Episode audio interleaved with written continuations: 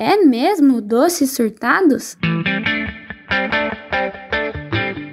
Com Marília Bessi, Guilherme Bryan, Jéssica Dilza, Marino Rocha. Doces Surtados!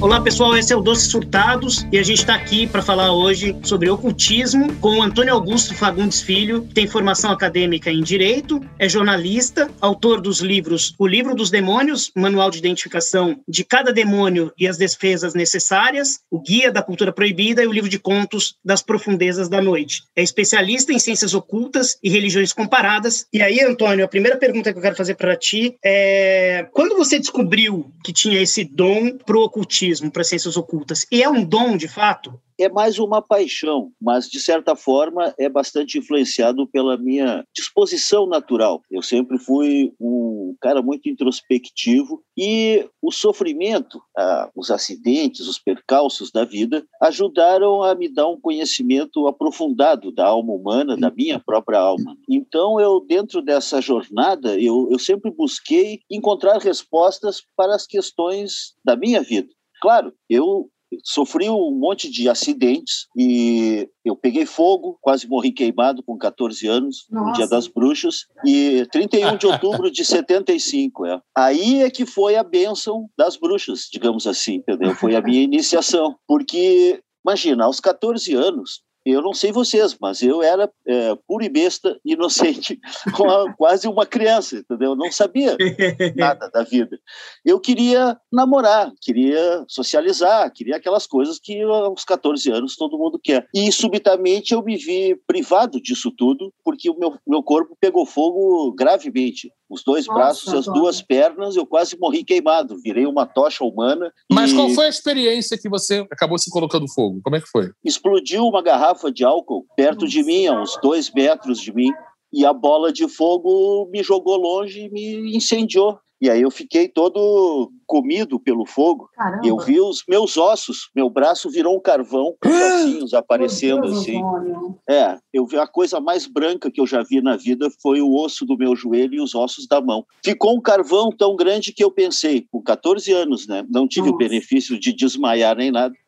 E eu pensei, pô, os caras vão cortar quando chegar no hospital, né? Virou um carvãozinho, não tem salvação. E aí fiquei pensando, putz, como será que é viver com um braço e uma perna só? Então tu imagina, aos 14 anos, só quer namorar, de repente te ver num dilema de vida ou morte e sem o benefício de... de o corpo, uh, né? Ah. É, exato. Eu percebi que eu não era o meu corpo. E pensei, mas é então assim que a vida termina? Eu nem vivi, já vou morrer? Como é que é isso? Aí tudo bem, escapei e tal, graças a, aos médicos maravilhosos, até eu fiz até uma dedicatória e, e, cito no meu livro o médico que salvou a minha mão e a minha perna. Mas houve um momento, olha só, que é a psicologia humana. Né? Eu sempre digo que o filósofo Ortega y Gasset tinha muita razão quando diz que o homem é o homem em suas circunstâncias, porque são as coisas que nos acontecem que vão nos moldando. Por exemplo, teve um momento no hospital em que o médico chegou para mim e disse assim: Olha, Antônio, tu já é um mocinho, e acho que tu precisa pensar o seguinte, que a gente não sabe se nós vamos conseguir salvar a tua mão ou todos os dedos. Então nós vamos ter que ver. Eu estou sendo honesto, eu te dizendo para tu te preparar. Eu digo, não, doutor, estou preparado. Só que durante um mês eu convivi com angústia de se eu ia ter mão ou dedo ou tudo, entendeu? Olha o que é esse tipo de evento vai moldando o nosso caráter e nos dando uma perspectiva diferenciada da vida. Subitamente o corpo que eu tanto gostava, que eu estava acostumando a crescer, que eu queria ser um homem, virou meu inimigo. Eu fui aleijado durante dois anos, a perna não esticava, eu tive que fazer fisioterapia durante anos para poder voltar a andar. Então, vamos dizer, esse conflito comigo mesmo gerou essa busca pelo ocultismo, porque meu pai, ah. que era. Você teve que mergulhar né, no seu, no seu eu não queria universo, outra, né? Eu não queria outra coisa a não ser entender por que eu, por quê. Sim. Eu queria entender. Mas me diz uma coisa, Antônio, que é interessante quando você fala do ocultismo, né? Porque é a mesma coisa que espiritismo? Qual é a diferença? Ou não tem diferença? Não, é que, assim, o espiritualismo é uma coisa, o espiritismo é outra e o ocultismo é outra. São, são esferas diferentes. O espiritismo é uma religião ordenada, criada pelo Allan Kardec e que encontrou popularidade enorme no Brasil. O espiritualismo são todas as doutrinas que postulam a existência de um conteúdo imaterial e transcendente, que isso é, vai além da nossa existência material e que supostamente seria a causa dessa existência material. Isso é o espiritualismo. Já o ocultismo é o conjunto de todos os estudos das realidades sutis e invisíveis. Portanto, a magia, a alquimia, a astrologia, o tarô a quiromancia, todas as formas de oráculo, de adivinhação e de trabalhar a própria consciência para ampliar os sentidos, a isso seria o ocultismo. O ocultismo seria quase como é, o guarda-chuva que abriga todos os ramos da magia. A magia também, também Olha. é o, o meu pai, que era antropólogo, que eu, que já disse, e eu tenho muito orgulho disso, porque ele era um cara muito culto, ele era advogado também, minha mãe também é advogada. Eu fui criado num ambiente de liberdade intelectual e uma vasta biblioteca de religiões antigas, de filosofias, de cultos e ritos de todos os povos. Meu pai era folclorista também. Então, tu imagina, aquela biblioteca me ofereceu as respostas que eu comecei a procurar, porque tinha ali que eu vi que a questão da natureza humana, da existência, é similar em todas as culturas. São basicamente as mesmas respostas. O ser humano se debate com os mesmos problemas, as mesmas necessidades, em todas as latitudes e em todas as épocas. E eu me descobri também mais um nessa busca e hoje eu, eu gosto de dizer que eu, somos apenas como anões nos ombros de gigantes dos outros Olha. do passado, entendeu?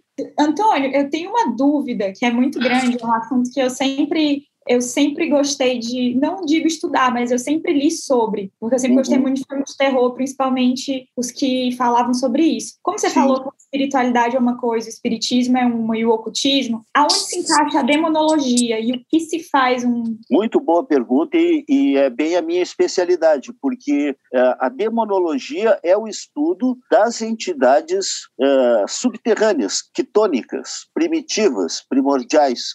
O que são os demônios e qual a relação deles com os humanos e como eh, se relacionar com eles de uma forma segura. A demonologia foi e é ainda, na verdade, né, um dos campos de estudo da Igreja Católica, que os padres da Igreja escreveram muito, Santo Agostinho, São Tomás de Aquino escreveram sobre demonologia e buscaram catalogar essas entidades, e depois as correntes surgiram modernamente, as correntes da demonolatria, que são os que cultuam essas entidades e que, digamos, essa é a forma da expressão religiosa dessas pessoas.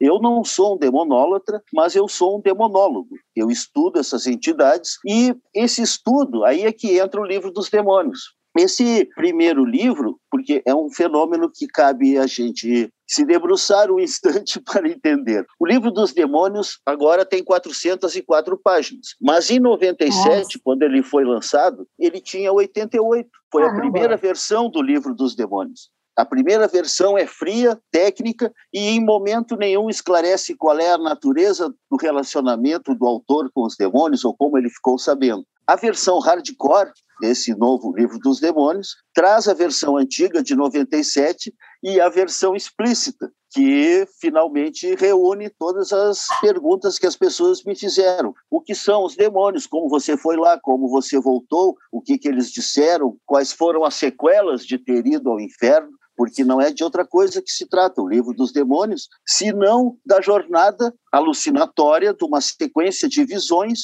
em que eu percorri o inferno durante quase um ano, de forma cotidiana. Todos os dias, à meia-noite, eu ia a um, outra dimensão e até às três, três e meia, assim durante muitos meses. Isso aconteceu porque, tu vê, os acidentes moldando as nossas coisas, né? Eu morava sozinho num lugar, um edifício muito atormentado, onde viviam só almas perdidas, assim, um edifício de apartamentos pequenos e baratos. Eu estava numa encruzilhada na, na minha vida. Numa noite de São João, eu estou lá ao anoitecer, resolvi que chegava, chega de andar em círculos, eu vou meditar e vou entender as coisas. Nessa altura eu já era um mago, já era um pai, já tinha 35 tinha quantos anos. anos? 35? Na hum. época eu tinha 35, hoje eu tenho 60. E numa noite de São João, que eu achava uma noite mágica, eu senti que tinha um tipo de um portal, e é, um, é uma coisa interessante também, depois, muitos anos depois, meu pai viria a falecer numa noite de São João, ou seja,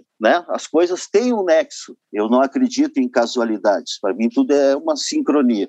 Aí eu tô lá meditando e, para encurtar a história, um cara começa a matar a mulher na, no corredor, na minha porta. E eu saí, peguei uma espada e saí para cima dele e salvei a mulher. E o cara foi preso e tudo bem. Não dei nenhum espadaço nele, mas ele foi preso e tá tudo certo. Só que aí, quando eu volto, eu tive uma visão, como que um clarão do, do sol do meio-dia entrando pelo teto, assim, uma coluna de luz, uma presença, uma coisa, que eu atribuí a um anjo, a um ser de luz. E eu me encolhi no chão, que nem um muçulmano, assim, não me atrevi a olhar, fiquei assim, apavorado, porque eu pensei, putz, eu já sou um cara que tem compromissos espirituais, sou um mago. Aí eu salvo uma mulher na noite de São João, tudo bem, mas eu quase matei o cara. E aí, de repente, pensei que o anjo podia vir me punir, sei lá, não sei. Na verdade, no primeiro momento, eu pensei que ia ser abduzido por extraterrestres, porque eu achei muito estranho aquele negócio. E é interessante que, quando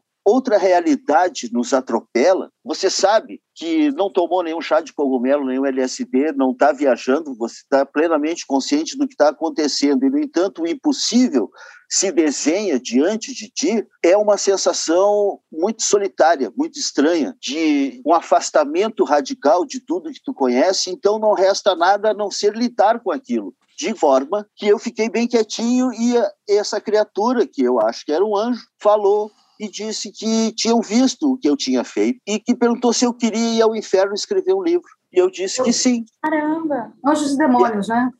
Isso, e a criatura, esse anjo, sumiu. Eu disse que sim e a criatura sumiu, não disse o seu nome, não prometeu me proteger, não agradeceu, não me elogiou, não nada. Anjos não são dados a cortesias e gentilezas, eles são bem uh, sucintos. Ah, é? Assim. Olha, hein? Eu pensei é. que eles jogavam umas pétalas rosas pra gente. Não, não, pelo contrário, foi uma visão aterrorizante. Aterrorizante. Olha, uma luz Antônio. Marília, já era pra nós, viu? É, eu agora estou aqui só, enfim. Agora, Antônio, você falou Oi. que você é um, um, homem com compromissos espirituais. Você usou esse termo que eu achei. Já era na época, isso. Sim. Como é que é? Porque é, você tem uma profissão que eu olho com muita curiosidade. Eu tenho interesse sobre o tema, mas conheço pouco. Como é que é o teu dia a dia? Como é que é o dia a dia de um cara que fala o que é caça-fantasma?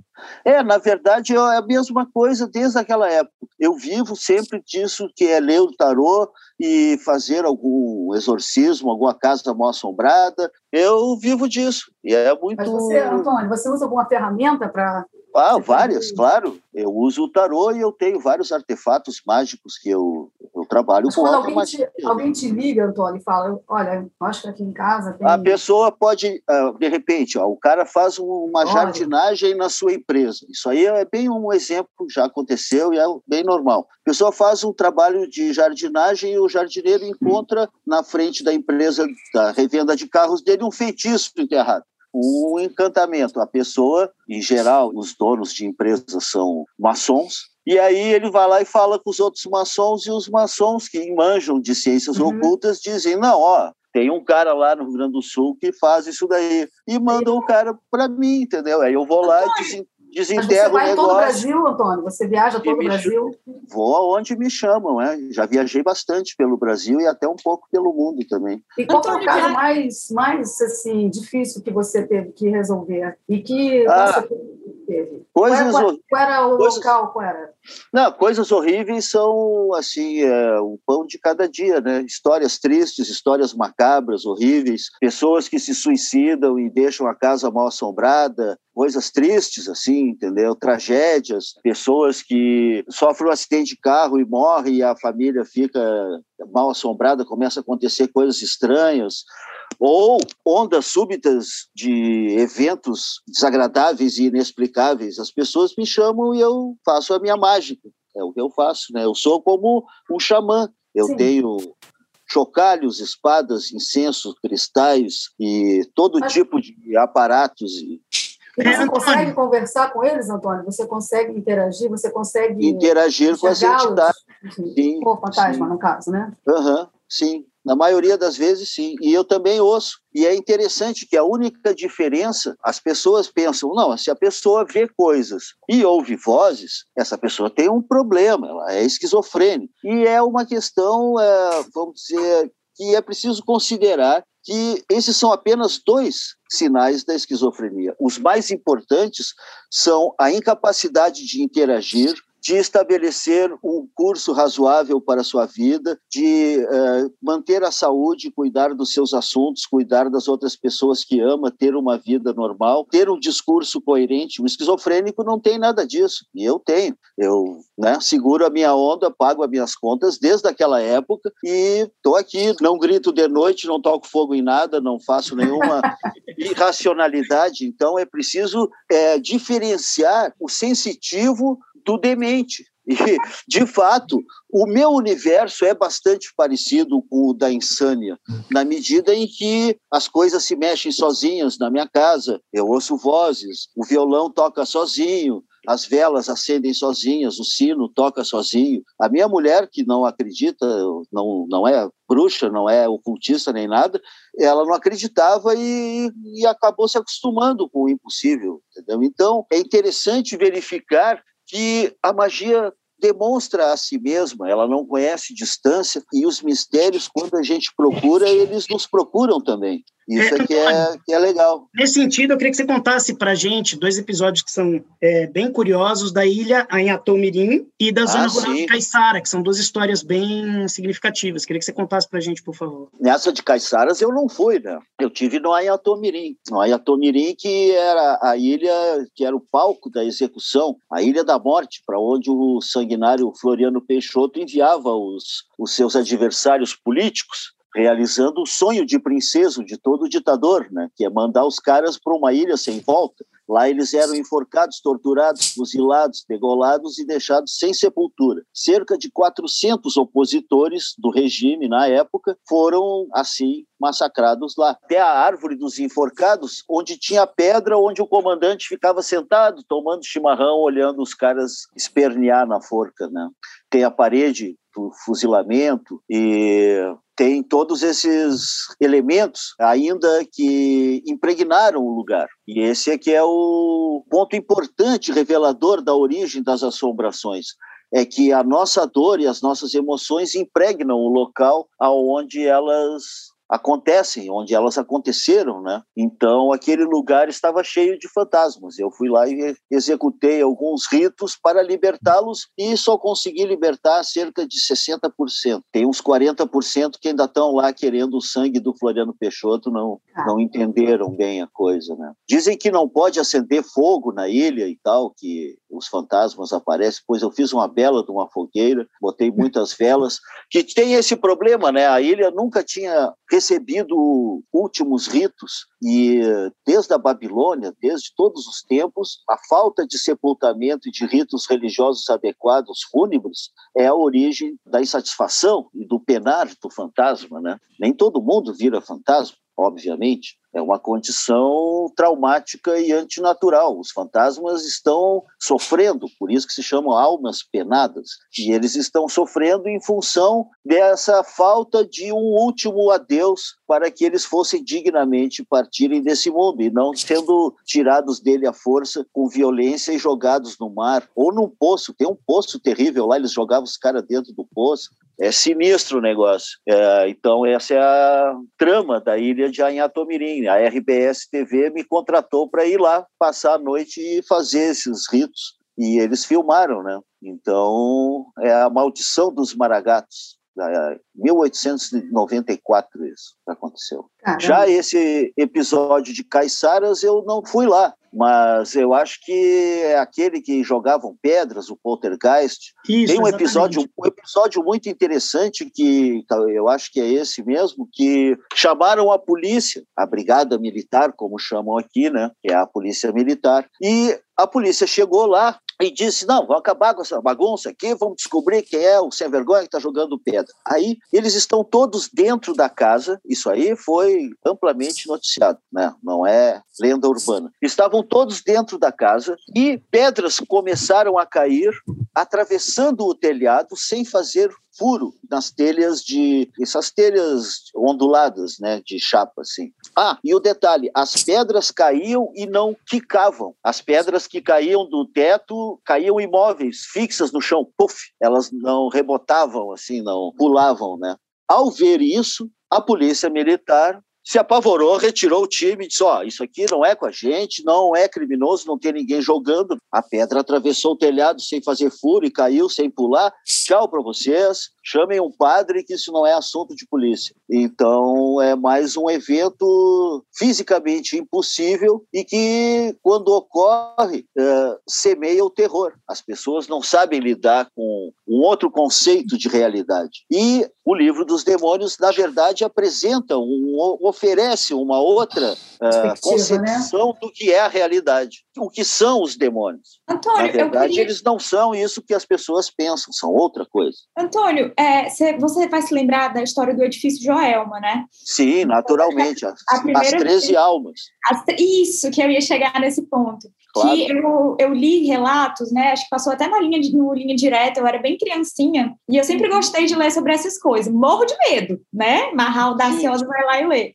Aí dizem que tem relatos que essas almas que ficam enterradas, elas gemem durante a noite, né? E Sim. os coveiros falam que eles têm eles precisam jogar água no solo para acessar a angústia delas, né? Sim. Então, elas, será que elas ficam apegadas ao local? Assim, eu nunca entendi o que, que pode acontecer para ter essa reação. Sim, mas é um, é um evento bem similar ao problema que eu referi antes, tá? É mesmo, é por isso que eu A morte anônima e, e sem rosto, sem sepultura, sem último adeus, sem as lágrimas dos familiares, dos entes queridos.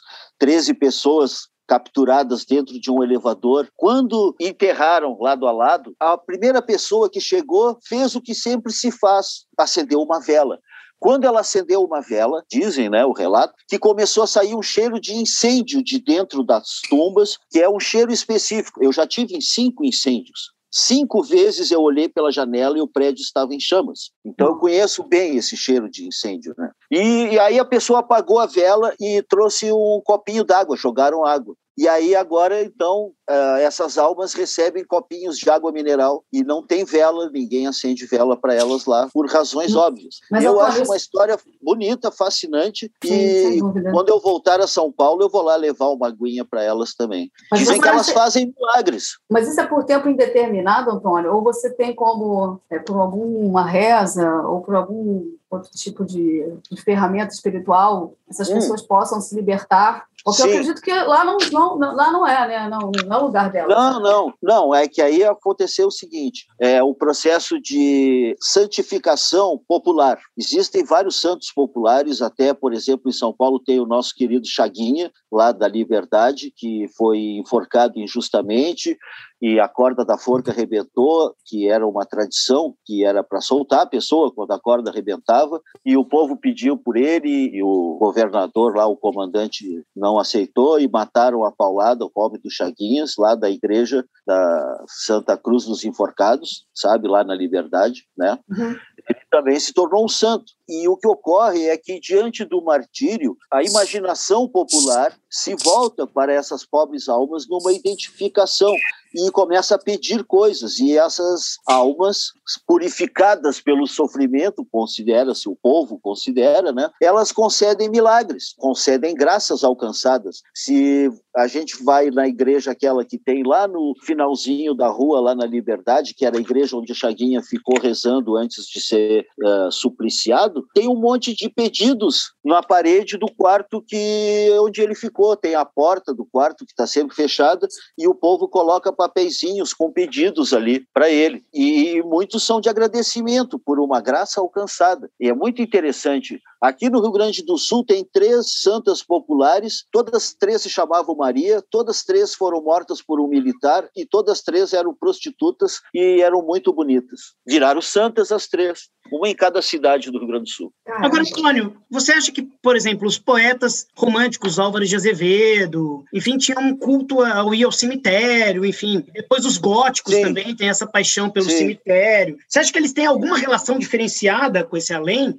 Dizer, como que você vê os góticos e os românticos? Olha, eu vejo com uma certa ingenuidade, porque eu penso que, mais do que tudo, procurar os mortos no cemitério é como procurar o anunciante dentro do rádio, entendeu? O ponto principal é que o cemitério é um lugar mágico, por excelência, tem seus guardiões espirituais, e certas coisas não são bem vistas pela população da necrópole. Fazer amor em cima dos túmulos, encher a cara de vinho, ficar tocando música alta e dando gargalhada, os mortos não curtem. Entendeu? É eu eu te perguntar, Antônio. Não, eles não né? gostam. As pessoas fazem raves, né, no cemitério, hum, né? Hum.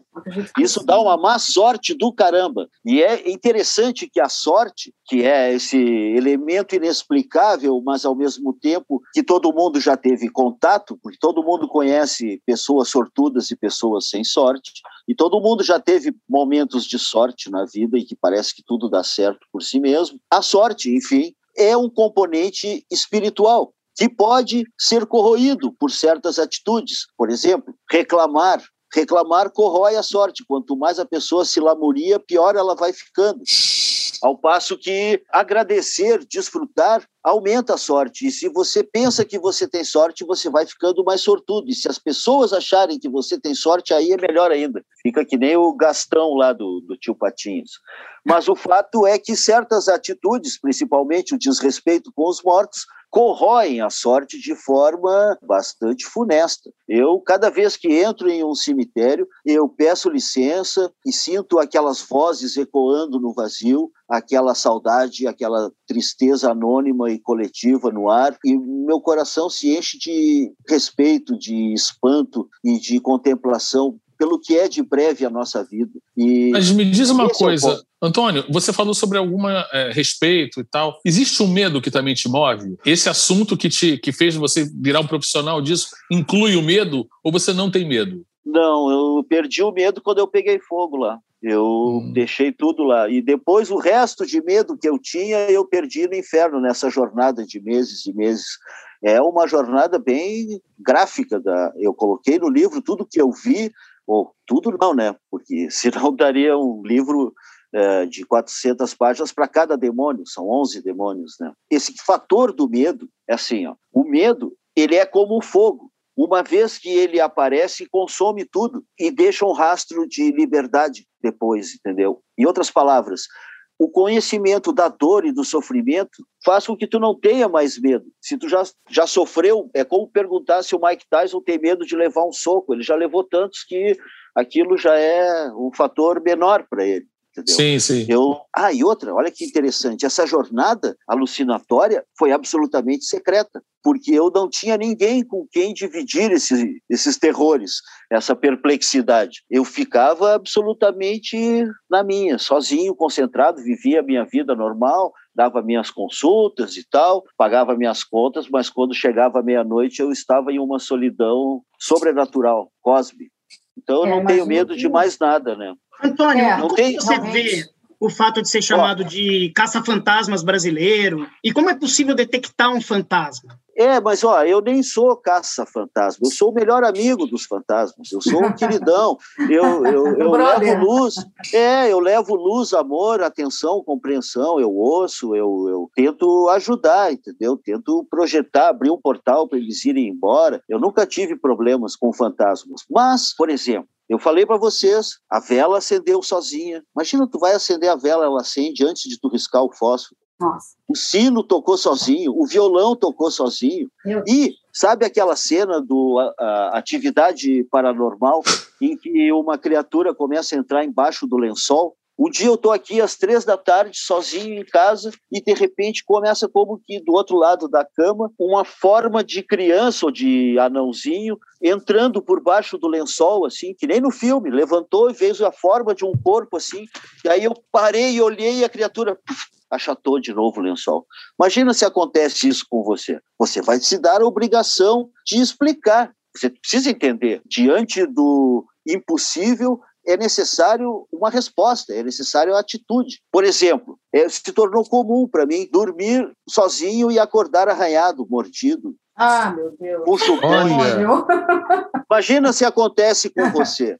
É estranho, é estranho. Mas então me diz uma coisa, Antônio: existe sexo com os espíritos? Com certeza. Suco. Que maravilha! Mas, mas existe, esse existe. sexo pode se tornar um relacionamento? Porque... Pode, pode. Nossa. Você já pode. se apaixonou por um fantasma, Antônio? é, hum, é uma pergunta interessante. Não é, não. Eu, eu diria que eu já me apaixonei por criaturas que quase me fizeram virar um fantasma. Nossa. Eu nunca me apaixonei por um fantasma, não. Ah, eu também. Só... Isso aí, essa é. eu também. É, isso daí. É. Isso é meio comum. É, isso é normal. Isso é normal. Mas peraí, deixa eu te falar uma coisa. Quando você tem essa relação assim sexual ou mais carnal com o espírito, uhum. de vez em quando você vai dormir e fala, pô, tomara que ele venha me visitar, rola uma coisa assim? Cara, é, é uma boa Manda pergunta, nudes? porque de fato é, é verdade. sim, sim, sim. Devido à intensidade da experiência, é normal que a pessoa busque repetir e ficar pensando: ah, será que ela vai aparecer hoje? É, acho que sim, pode acontecer súcubos e íncubos, né? Ô, Antônio, qual foi o fantasma mais exótico e mais erótico que você já viu? Ah, eu já vi vários, sim. Fui atacado por um, uma mulher transparente que parecia feita de água, assim, e que era extremamente real. Eu diria que esse foi, foi uma batalha que eu perdi. Eu era apenas um, um jovem mago. Era virgem, Antônio? Não, era um jovem mago iniciante. Mas, Antônio, pode conversar se a gente. Eu imagino que você é, conviva com isso o tempo inteiro. Ou você tem um uhum. bloqueador próprio, né? Por exemplo, você vem aqui em casa, não. por exemplo. Não. E aí. Como eu posso me proteger? É. Sim, sabe? é que assim, claro, o, a gente. Tudo são frequências e a gente, o sensitivo, pega AM, FM, HF, VHF, tudo, radiotáxi. Se não tiver esse firewall, digamos assim, a pessoa pode sucumbir a uma gama intensa de informações desnecessárias, conflitantes, inúteis, turbulentas, um ruído em vez de comunicação. Então, com o tempo, o sensitivo utiliza várias técnicas, né? Eu utilizei muito a yoga, Raja Yoga, meditação e a própria magia, porque as, as entidades nos ajudam também. Com o tempo, a gente aprende quais as entidades que estão nos ajudando e que estão à disposição para cooperar com a nossa evolução. Tudo é uma evolução e é interessante que os demônios dizem o tempo todo: somos todos um. E eles não estão dizendo só que todos os demônios são um só. Não, eles estão dizendo que anjos, demônios, humanos, animais, somos todos um. Olha só que viagem. Todos os seres são a manifestação dessa mesma grande consciência universal que se projeta em cada forma de inteligência. Os dois lados, né? Antônio, uhum. nesse sentido, a gente pode dizer que os fantasmas se divertem? Sim, se divertem. Alguns se divertem com o medo das pessoas, se alimentam desse medo, e é preciso notar que existem fantasmas de vários tipos. Existem ah, fantasmas... tem temperamentos diferentes, como pessoas, Sim. né? Isso, exato, exato. Eles são pessoas, muito bem observado. Eu sou contra caçar fantasmas, como o termo se, se usa, como se eles fossem a raposa prateada do Ártico, que só sai de noite, aí tu tem que sair escondidinho, não vai assustar. Não, os fantasmas são pessoas, eles são seres inteligentes, seres humanos com necessidades, eles precisam também de amor e coisa e tal. Mas, Mas por que, que eles eu... estão aqui, Antônio? Não, aí é que estão está... aqui entre nós? Aí é que está. Existem fantasmas de vários tipos. Tem uns que aparecem só uma vez por ano, numa data. Tem outros que aparecem só em uma hora certa. Tem uns que só falam, que só uma voz. Tem outros que só aparecem e não falam. Tem uns que veem as pessoas e outros que não veem ninguém, que passam indiferentes aos humanos. Tem todas essas várias categorias e cada uma delas corresponde a um grau de consciência de cada Sim. entidade. Cada fantasma era um ser humano que tinha um grau de consciência E a maioria desses coitadinhos nem perceberam que morreram, estão presos nesse loop que é como um sonho que se repete. E eles ainda estão vivendo lá na corte do rei que mandou Antônio, cortar a minha cabeça. Tem... Você já assistiu aquele filme Os Outros? Ele fala sobre isso, né? Que eles acham, é, é a moeda, né? Eles acham que eles estão sendo assombrados Olha e, na realidade, gente. eles são quem estão assombrando a casa, né? O apego pelo material. Eu queria muito fazer uma pergunta. Hoje se fala muito sobre a Lilith, né? A minha gatinha, uhum. ela até tem o nome de Lilith. E a minha pergunta... A Lilith é um dos capítulos do livro dos demônios. É um dos maiores e melhores capítulos. O meu encontro com ela está descrito minuciosamente no livro. Você pode falar um pouquinho dela, da Lilith? É uma grande curiosidade.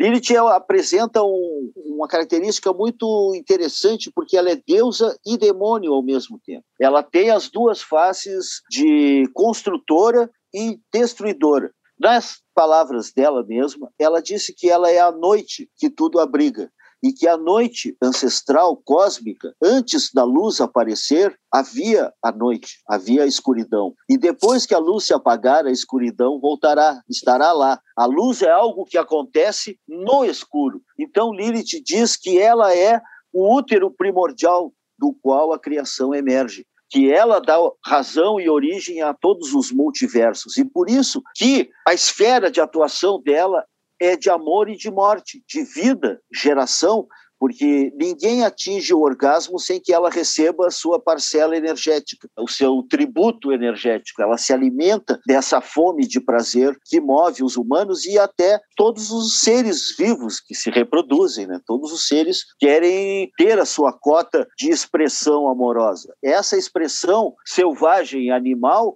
é o pulsar da própria vida e é o alimento luminoso da Lilith. Mas, por outro lado, o alimento trevoso da Lilith são aqueles que fazem do sexo uma arma ou uma forma de dominação, ou de trapaça, ou de chantagem, ou de estelionato. Transformam esse prazer em outra coisa, em moeda e corrente e algema. Aí, a esses, a Lilith pune severamente. Cada entidade projeta uma região que é como um, um, reino, digamos assim, uma paisagem com cenários, cidades, construções, templos, coisas, labirintos, cada um tem as suas coisas. Tem desertos, tem montanhas, tem pântanos, tem grandes metrópoles. No reino de Lilith estão aqueles que matavam as mulheres, que judiavam das crianças, os que estupravam por uma razão, os que estupravam por outra razão, estão em zonas diferentes. Tem o, a zona dos pedófilos, a zona dos meramente sádicos que, que só gostavam de judiar dos outros, e assim por diante. Tem várias retribuições, porque o inferno, veja bem, o inferno não é um estabelecimento carcerário de índole penal. É, ninguém está sendo punido lá. As pessoas estão apenas vivenciando aquilo que elas mesmas deram causa. A energia volta para quem emite. Isso é uma questão de equilíbrio universal. Então, de certa forma, os demônios são como os urubus na natureza. Alguém tem que comer essa carcaça, alguém tem que dar um jeito nessa energia de dor, de sofrimento, de violência, de, de solidão, de desespero, de desamor que emana da Terra. E essa energia é então você acredita ah. que eles façam parte do equilíbrio da vida? Acho isso. Eles não são os culpados. O, o ser humano é livre. O nosso livre-arbítrio é que nos identifica mais com a luz ou com as trevas. E o que acontece é que aquele que causa muito sofrimento aos outros seres vivos, a si mesmo, a natureza e coisa e tal, ele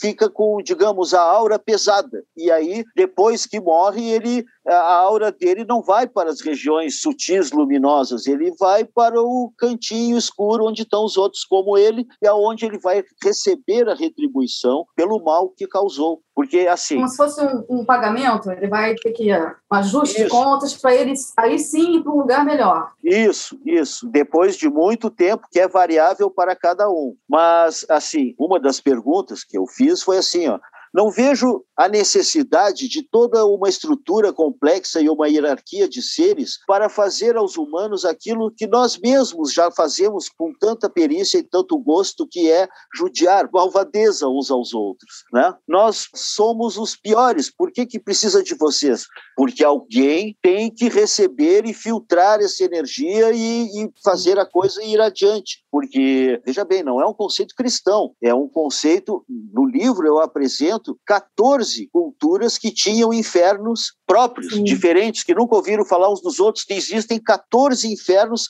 iguaizinhos. Ah, os hindus chamam de Naraka, os hebreus chamam de Geena, e assim por diante. São, são 14 e todos são iguais. Todos obedecem à mesma função e são povoados por espíritos da mesma característica, tu não vê diferença entre um, um Asura dos persas, um Oni dos japoneses ou um Rakshasa dos hindus, são iguais aos nossos demônios. São forças espirituais que a humanidade deu nascimento. Por quê? Imagina só, a gente falou de casas mal assombradas, né? Uma casa fica mal assombrada porque, por exemplo, ocorreu uma chacina lá dentro. Aí esse sofrimento impregnou aquele ambiente. Então imagine em vez dessa casa o planeta Terra. Desde que o mundo é mundo, o oceano de lágrimas e de sangue que vem sendo derramado. Isso é uma força, um vetor imaterial que é como uma grande serpente que envolve a Terra, uma serpente de dor. E essa força precisa ser filtrada, canalizada, e as pessoas equilibrada, saem do inferno, equilibrada. As pessoas saem do inferno eventualmente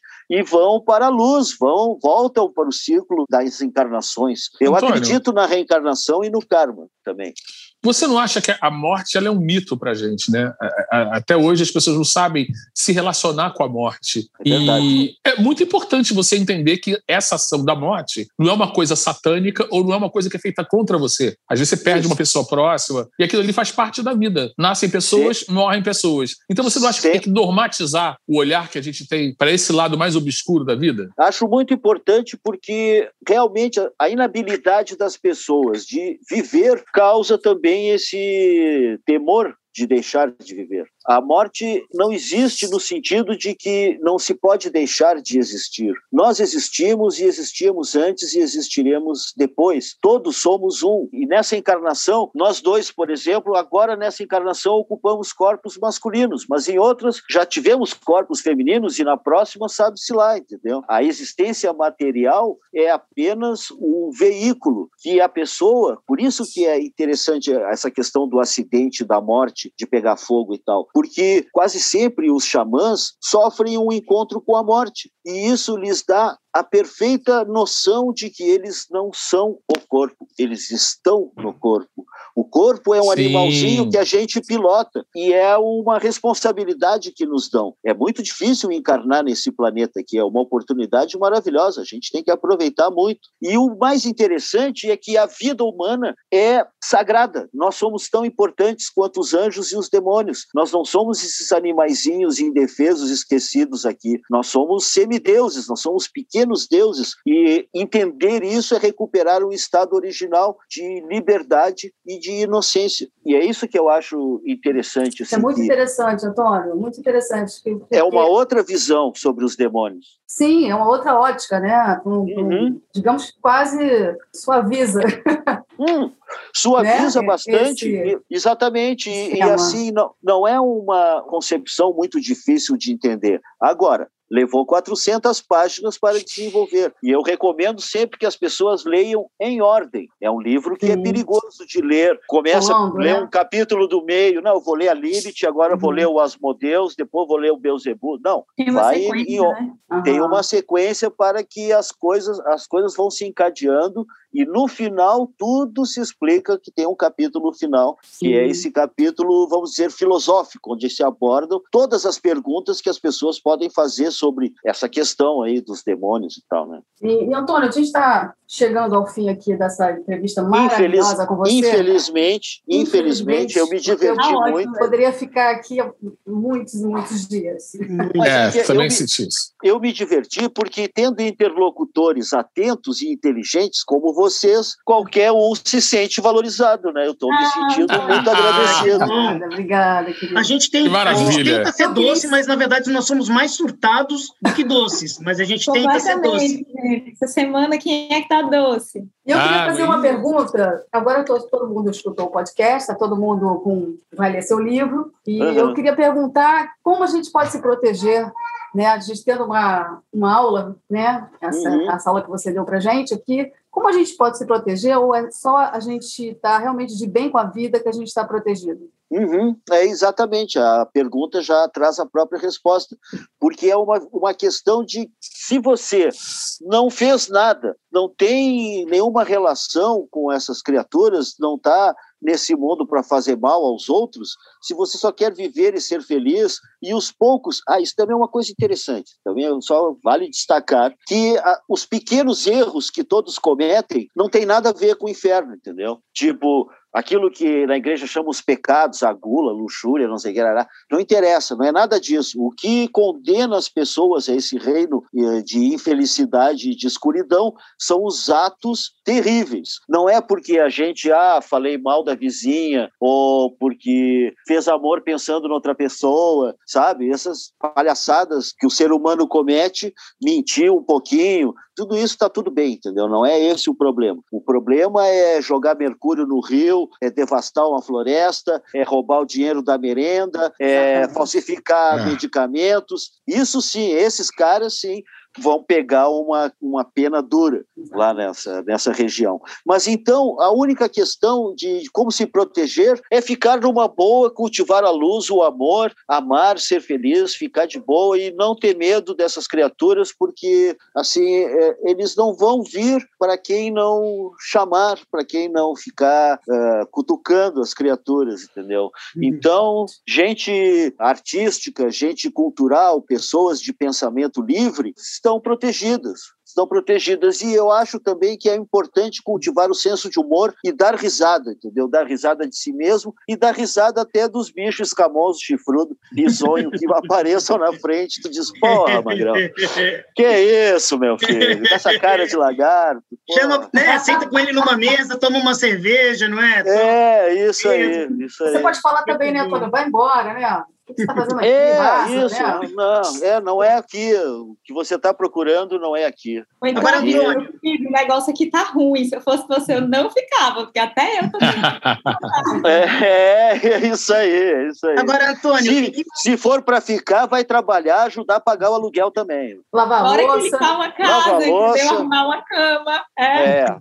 Ó, eu acho importante, falou lavar louça, eu acho importante. Eu morei sozinho muitos anos antes de me casar de novo. Então, eu faço o que eu sempre fazia aqui. Quem lava louça, quem lava roupa, quem arruma a casa, quem faz a comida, sou eu, entendeu? Porque eu acho que é importante cultivar a autonomia e assumir os seus BOs. Não adianta ser um filósofo, erudito, não sei o quê, e ter alguém para lavar a tua roupa, fazer a tua comida. Eu não preciso de ninguém e, se eu me casei foi por amor, não é para ninguém me servir, entendeu? Eu, Ai, que lindo! Eu acho, super romântico. Eu acho, é mais, mais do que romântico é, é, que é importante é, em termos mágicos, entendeu? Eu, é isso que eu quero dizer que o mago tem que ser responsável por todos os setores da sua vida. Ele não pode depender de ninguém para nada, sabe? É, tem gente, ah, pô, mas eu sou um mago, não sei o quê. Não sabe fritar um ovo, não sabe fazer um arroz, não sabe tirar uma mancha de um lençol. Antônio, para terminar mesmo, então, a gente pergunta: em que momentos você é doce e em que momentos você é surtado? Hum, ah, eu sou doce para amar. Eu sou doce com as pessoas que eu, que eu gosto e eu posso abrir meu coraçãozinho selvagem e derramar o amor sobre elas.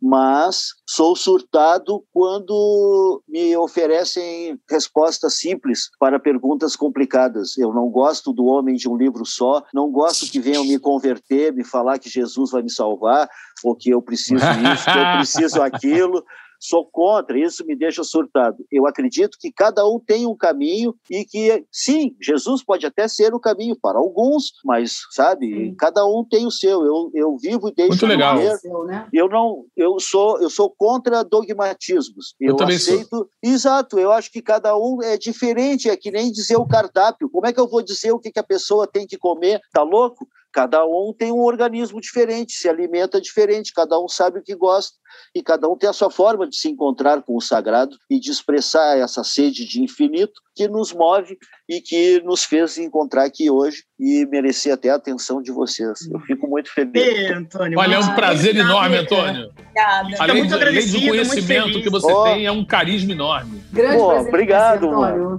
Estou há seis décadas vagando nesse planeta, alguma coisa a gente acaba aprendendo. Muito bom. Muito Obrigado, Antônio. Pô, valeu, gurizada. Valeu demais.